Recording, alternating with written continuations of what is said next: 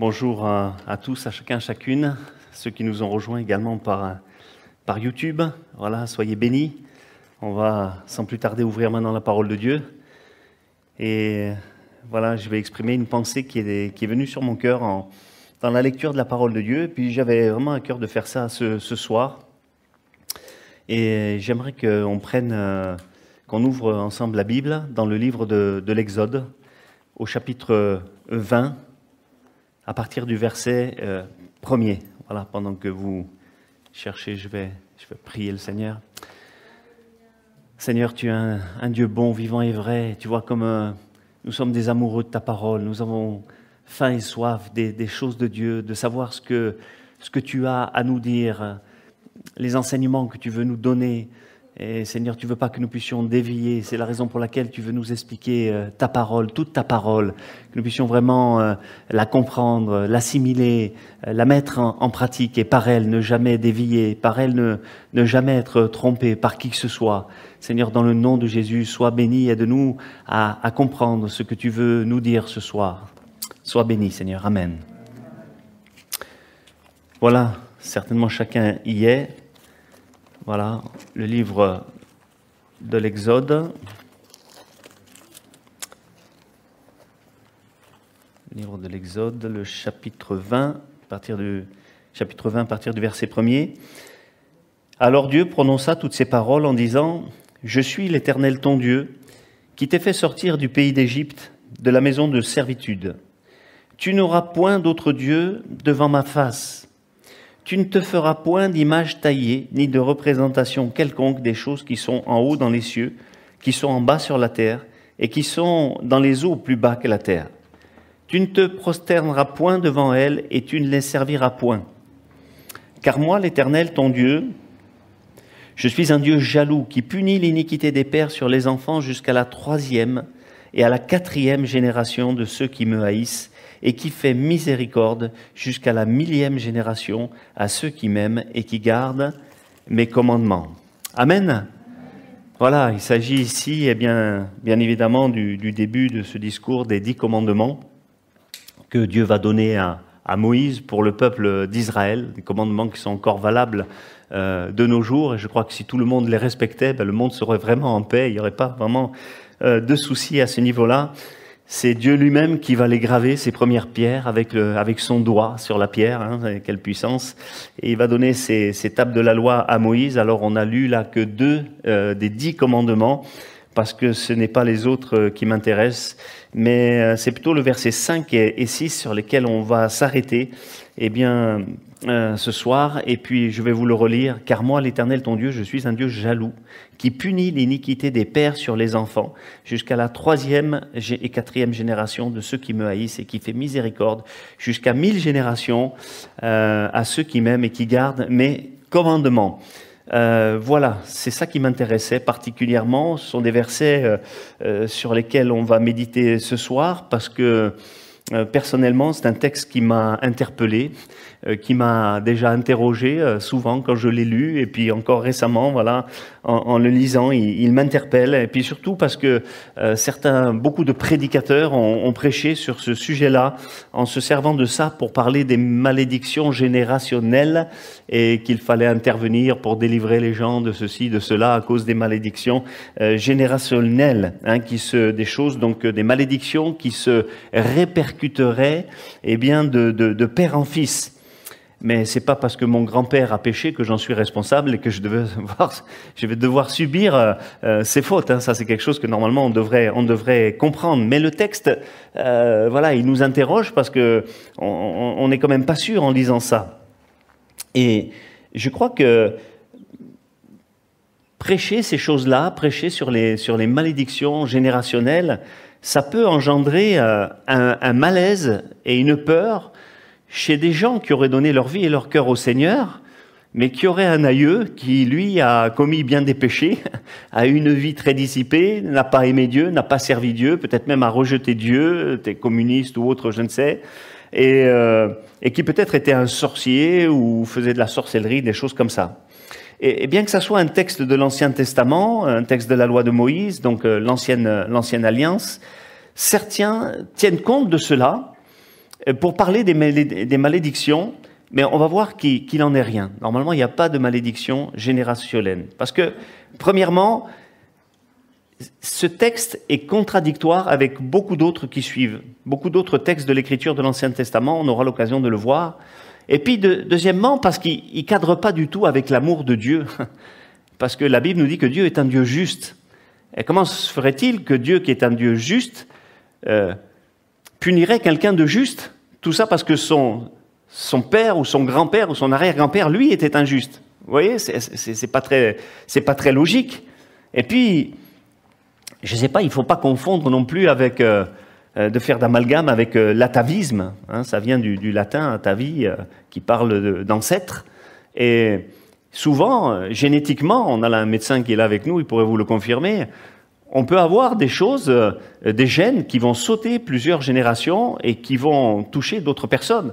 Et ainsi, des personnes ont des problèmes de cœur, et souvent, c'est pour ça que les médecins euh, font des interviews leurs patients pour leur dire, mais dans votre famille, vous n'avez pas quelqu'un qui avait déjà du diabète ou euh, des problèmes de cœur, des choses comme ça. Ça, c'est dans les gènes quelque chose qui peut se, se, se, transmettre. Mais ça, c'est pas une malédiction et ça provient pas d'une malédiction. C'est une transmission de, de gènes. L'atavisme, ça peut être aussi eh bien, des attitudes, des gestes et des ressemblances. Euh, mes parents peuvent avoir euh, les yeux noirs et moi je peux avoir les yeux bleus parce qu'il y aura un gène qui aura été transmis peut-être plusieurs générations avant et qui était comme euh, récessif, caché, puis que tout d'un coup, plusieurs générations après, il surgit. Ma maman me dit souvent, mais tu, as, plus d'épories que des lamottes, quoi. ton grand-père, tu, as les gestes de ton grand-père. Mais c'est, elle me dit, c'est très étonnant. Tu, as les mêmes attitudes, tu reproduis les mêmes gestes. Mais, mais voyez, ça, c'est, l'atavisme. C'est quelque chose qui, s'est transmis par les gènes, mais il n'y a, y a, pas, a pas là de malédiction euh, du tout. Il faut le, comprendre. Et des gens se laissent avoir. Et je me souviens d'un frère qui, qui fréquentait des gens qui, qui parlait justement des, prédicateurs qui, parlaient sur les malédictions générationnelles.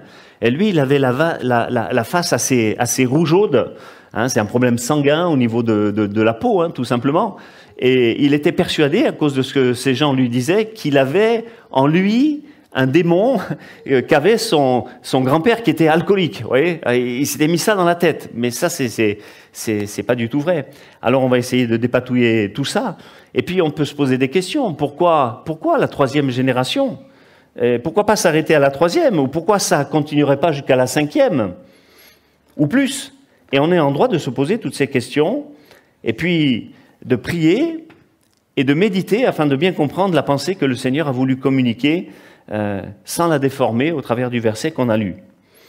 Alors ce qu'on peut tout d'abord euh, remarquer, c'est que là, d'ailleurs, il n'est pas question de malédiction dans le texte. Il n'est pas question de malédiction, il est question de punition. C'est pas pareil. Vous voyez? Et donc on déforme, euh, quand on parle de malédiction générationnelle, on déforme parce que là, il est question de, de punition. En plus, il n'est pas dit quel type de punition. Il n'est pas parlé de mort, il n'est pas parlé de maladie. Et puis Dieu, euh, certaines fois, a agi avec certaines personnes, euh, entre guillemets, en, les punissant, il punit celui qu'il aime. On voit par exemple que, que, Myriam, la sœur de Moïse, à un moment donné, elle a eu la lèpre, mais ça a duré euh, sept jours. Caïn, qui avait tué son, frère, Dieu l'a pas tué, il l'a pas tué, il lui a pas mis de maladie, il l'a chassé loin de lui. Il y a différents types de, punitions. Et là, il n'est pas spécifié non plus le type de, de punition que, que ces gens-là, soi-disant, devraient recevoir. Il n'y a pas de, de précision. On ne dit pas si ce sera la même punition pour les uns ou pour les autres. Et puis le verbe punir, pakad, là, en hébreu, il signifie à la fois punir, mais aussi prendre en considération. Se souvenir, tenir compte. C'est-à-dire que Dieu va tenir compte eh bien, de ce qui s'est passé, par exemple, avec euh, euh, quelqu'un de la famille, et il sait que ça aura des répercussions. Parce que quelqu'un qui, annonce des mauvaises doctrines, ça va avoir des mauvaises répercussions forcément sur, euh, sur les enfants qui vont se poser toutes sortes de questions, qui vont avoir des résistances à, à, la parole de Dieu. Et pour mieux comprendre, on doit voir aussi le, le contexte. Et là, le contexte, ça fait, c'est après les deux premiers commandements. voilà, c'est juste après ça, ces commandements qui touchent à l'idolâtrie, qui touchent à l'adoration des, des faux dieux. Et c'est surtout euh, ce péché d'idolâtrie que Dieu pense euh, punir, parce que Dieu, c'est un Dieu jaloux. Alors Étienne en a parlé un petit peu euh, dimanche. la jalousie de Dieu, c'est un terme qui, il a fait exprès d'employer un terme humain pour qu'on comprenne à quel point Dieu nous aime, combien on est précieux pour lui et combien il veut avoir euh, un amour exclusif, qu'on ait pour lui un amour exclusif. Lui, il a un amour exclusif pour nous. De la même manière, il veut que nous ayons pour lui un amour exclusif. Hein, alléluia. Et pas partagé avec euh, les idoles, parce que euh, partager de cette manière-là, ça conduit véritablement à notre perte. C'est un mauvais mélange. On ne peut pas adorer Dieu et, les idoles. Il est aussi important de comprendre que quand il parle des générations suivantes, euh, voilà, il, il sait à quel point l'influence des parents peut être importante sur les enfants et leur faire faire des, euh, vraiment des, euh, des, mauvais choix. On se souvient de, de Lémec, je vous invite à, lire dans Genèse chapitre 4, verset 23. On va aller euh, dans la parole de Dieu pendant cette soirée. On va lire pas mal de textes. Et là, dans Genèse 4, il est question de, de Lémec. Donc, c'est le côté de, de, Cain, des générations de Cain. Il va dire ceci Lémec dit à ses femmes, Ada et Tsila, Écoutez ma voix, femme de l'Émac. Écoutez ma parole. J'ai tué un homme pour ma blessure et un jeune homme pour ma meurtrissure. Cain sera vengé sept fois et l'Émec sera vengé 77 fois. Je ne sais pas si vous imaginez l'enseignement qu'il est en train de donner à sa famille. voilà. Et là, on voit que la transmission, euh, l'influence d'un parent peut être énorme, et eh bien sur toute euh, la famille, et les pousser à faire des mauvais choix. Et puis Dieu va insister là-dessus parce qu'Israël venait juste de sortir de 430 ans de captivité. Et ça fait longtemps, certainement, peut-être qu'ils avaient oublié le, le Dieu d'Abraham, d'Isaac et de Jacob. Hein, voyez, et puis ils étaient noyés avec toute cette histoire des, des dieux de l'Égypte. Et en plus de ça, ils allaient rentrer dans le pays de Canaan, qui était un pays euh, terriblement idolâtre. Et ils avaient besoin que Dieu corrige les choses. Et là, ils étaient seulement au troisième mois après la sortie d'Égypte. Et c'était le, euh, le moment que le Seigneur avait choisi pour mettre au point les choses avant même qu'ils puissent y entrer. Et dans ces deux versets, finalement, il y a un, détail qui, m'a interpellé et qui devrait nous interpeller, c'est que Dieu va préciser euh, que la punition, regardez bien le verset, c'est un beau détail, de ceux qui me haïssent. Voilà les générations qui seront punies. De ceux qui me haïssent. C'est-à-dire, il faut que nous comprenions bien que si le Père n'aimait pas Dieu, était idolâtre et haïssait Dieu, l'enfant n'était pas censé faire la même chose. Si lui-même, de son côté, euh, commençait à aimer Dieu, eh bien, lui ne serait pas puni. Vous, comprenez la chose? C'est uniquement la génération de ceux qui me haïssent. Si quelqu'un sort de cette situation, euh, son père haïssait Dieu, mais lui quand même se met à aimer Dieu et se met à se tourner vers Dieu, il va faire partie de, de ces mille générations qui seront bénies. Est-ce que, vous, est-ce que vous saisissez? Est-ce que je ne sais pas si j'arrive bien à me faire comprendre. Vous comprenez? Euh, la chose. Et, je comprends, et je me dis là qu'il n'y a, a, pas d'injustice de la part de Dieu là. Une autre version dit le Seigneur ton Dieu est un Dieu exigeant, poursuivant la faute des parents sur leurs fils, sur trois ou quatre générations, s'ils me haïssent. C'est ça là, euh, c'est ça qui doit nous faire comprendre toute l'essence de cette phrase. S'ils me haïssent, c'est la, la, condition de la poursuite de, de la punition. Mais si tout d'un coup, comme Dieu est un Dieu juste, il se tourne vers Dieu, à ce moment-là, la punition euh, s'arrête. Hein On est d'accord? Voilà, alléluia. Et c'est une évidence parce que le, Deutéronome, comme vous le savez, c'est la répétition de la loi. Hein voilà. Et de la loi de Moïse. Et au chapitre 24, on va y aller. Deutéronome, chapitre 24, verset 16. Vous allez le lire avec moi pour bien vous en persuader. Deutéronome chapitre 24 et le verset 16. Est-ce qu'on peut le lire tous ensemble d'ailleurs? On ne fera point mourir les pères pour les enfants, et l'on ne fera point mourir les enfants pour les pères. On fera mourir chacun pour son péché. Comprenez? Et ça, ça peut pas contredire, euh, ça contredit plutôt le, texte en apparence, hein, parce qu'on a compris que c'est ceux qui, qui, le, qui le haïssent.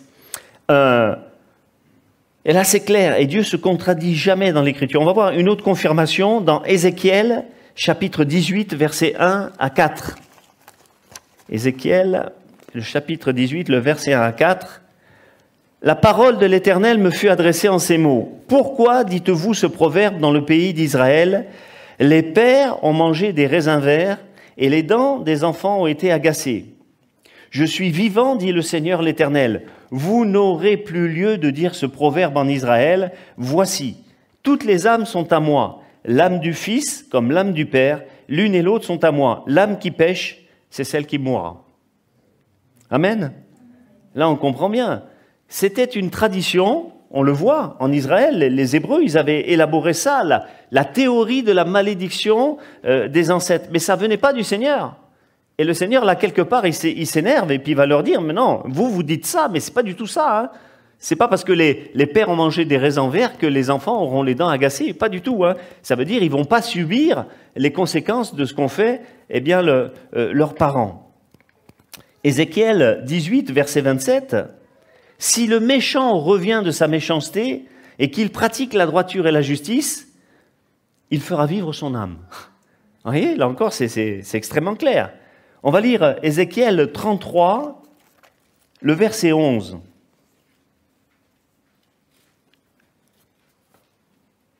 Dis-leur, je suis vivant, dit le Seigneur, l'Éternel. Ce que je désire, ce n'est pas que le méchant meure, mais c'est qu'il change de conduite et qu'il vive.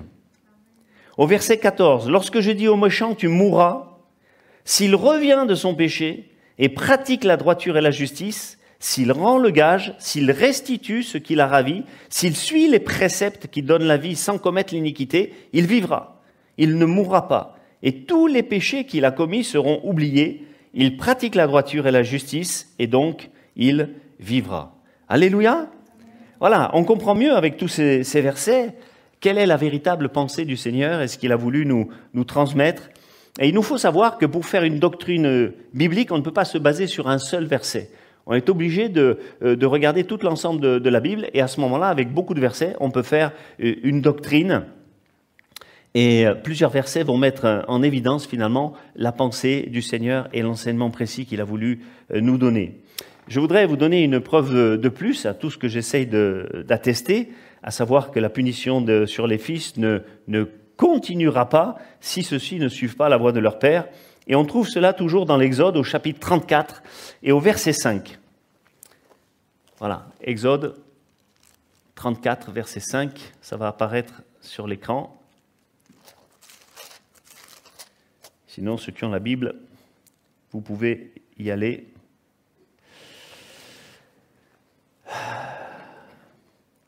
Je décris le contexte. Hein. Après avoir reçu les premières tables de la loi et être descendu de la montagne, Moïse a brisé les tables de la loi, on le sait, quand il a vu le peuple qui était en train de se divertir après avoir fait le, veau d'or. Et Dieu lui a dit remonte. Et là-haut sur la montagne, Dieu va lui dire à peu près les mêmes paroles que celles qu'on a lues au départ. Mais vous allez pouvoir euh, faire vous-même la différence. On va dire le passage. L'Éternel descendit dans une nuée, il se tint là auprès de lui et proclama le nom de l'Éternel. Et l'Éternel passa devant lui et s'écria, L'Éternel, l'Éternel Dieu, miséricordieux et compatissant, lent à la colère, riche en bonté et en fidélité, qui conserve son amour jusqu'à mille générations, qui pardonne l'iniquité, la rébellion et le péché, mais qui ne tient point le coupable pour innocent, et qui punit l'iniquité des pères sur les enfants et sur les enfants des enfants jusqu'à la troisième et la quatrième génération. Est-ce que vous arrivez à faire une différence entre les deux textes? On voit que c'est finalement euh, exactement l'inverse. Dans le premier discours euh, que le Seigneur a, fait, dont Moïse a, a, parlé, il a parlé en premier de la punition et après de la bénédiction. Mais là, dans ce qu'on vient de lire, il a fait exactement l'inverse. Il a parlé de la bénédiction d'abord et il a parlé de la punition euh, ensuite, de la rébellion, pour bien montrer finalement euh, quelle est véritablement sa pensée. Sa pensée, c'est la puissance de la grâce, sa puissance de l'amour. C'est la puissance vraiment du, euh, du, pardon. Pour bien montrer cette puissance de la grâce, si il y a repentance.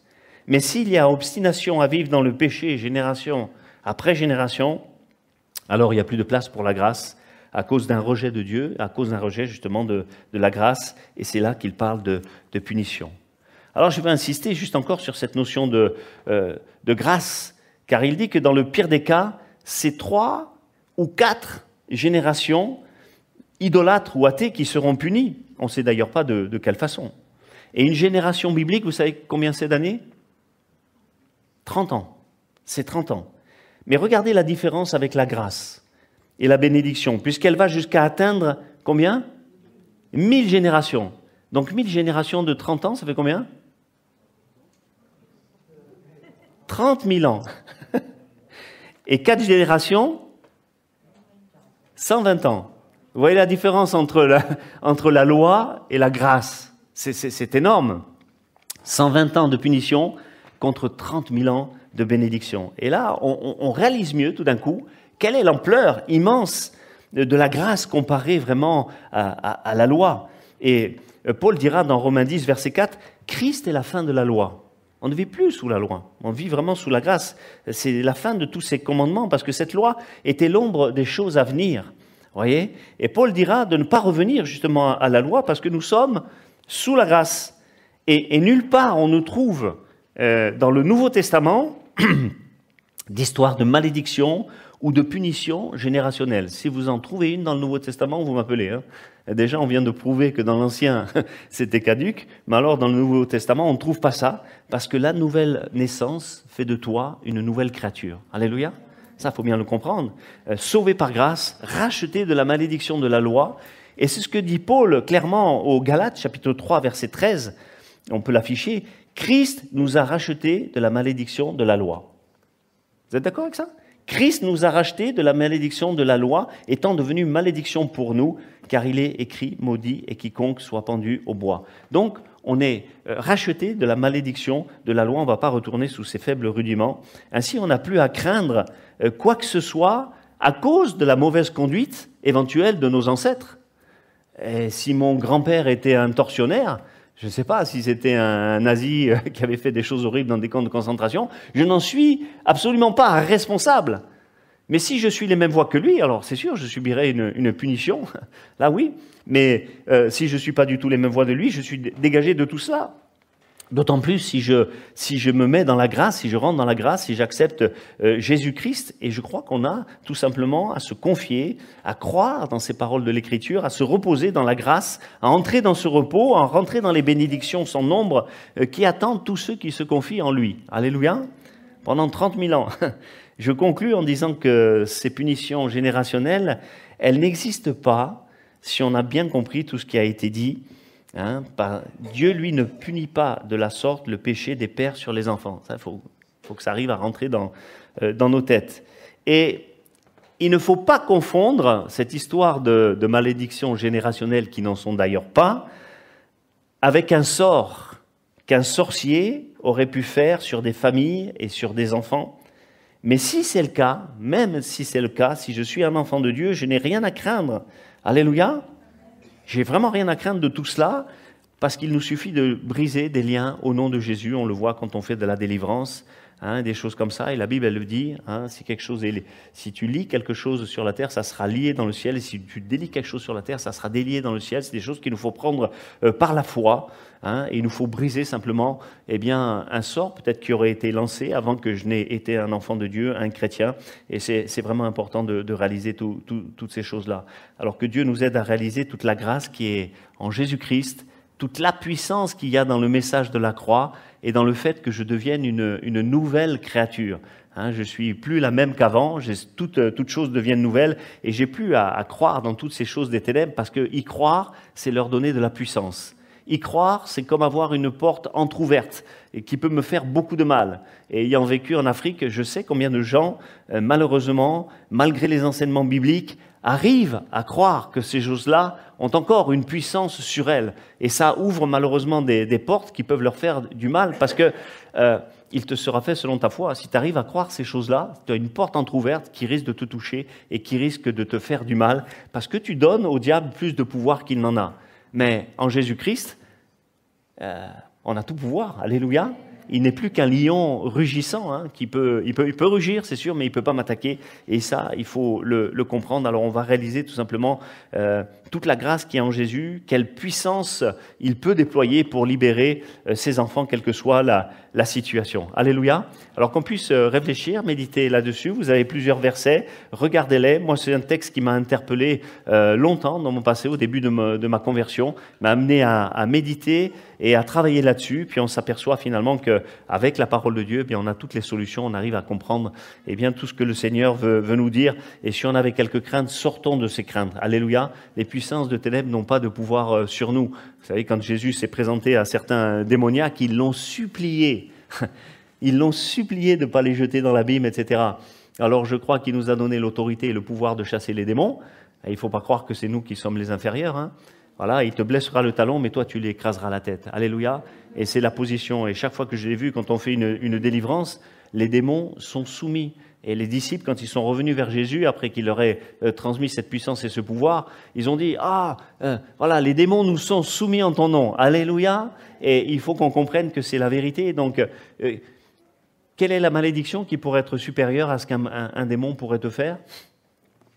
À ce que le diable pourrait éventuellement te faire. La Bible nous dit qu'il est lié, hein, que c'est un ennemi vaincu. À nous d'arriver à le croire, les dominations, les autorités, les puissances, l'acte d'accusation qui, nous condamnait, il est, cloué à la croix. Donc il n'a plus d'activité. Maintenant, c'est Jésus-Christ ressuscité euh, qui règne sur nous. Amen. Que nous puissions avoir cette vision et qu'on ait une marche et une vie triomphante et ne nous laissons pas avoir par tous ces, ces fables euh, humaines et certains prédicateurs aussi qui, prêchent des choses comme, ça parce qu'ils mettent les gens dans, euh, dans la terreur, dans l'angoisse, et puis ils se mettent euh, comme des sortes de héros pour les délivrer de soi-disant de, de, ces choses-là, dans lesquelles eux-mêmes devraient sortir facilement sans avoir besoin de qui que ce soit, simplement parce qu'on croit dans la parole de Dieu. Bonne soirée à chacun.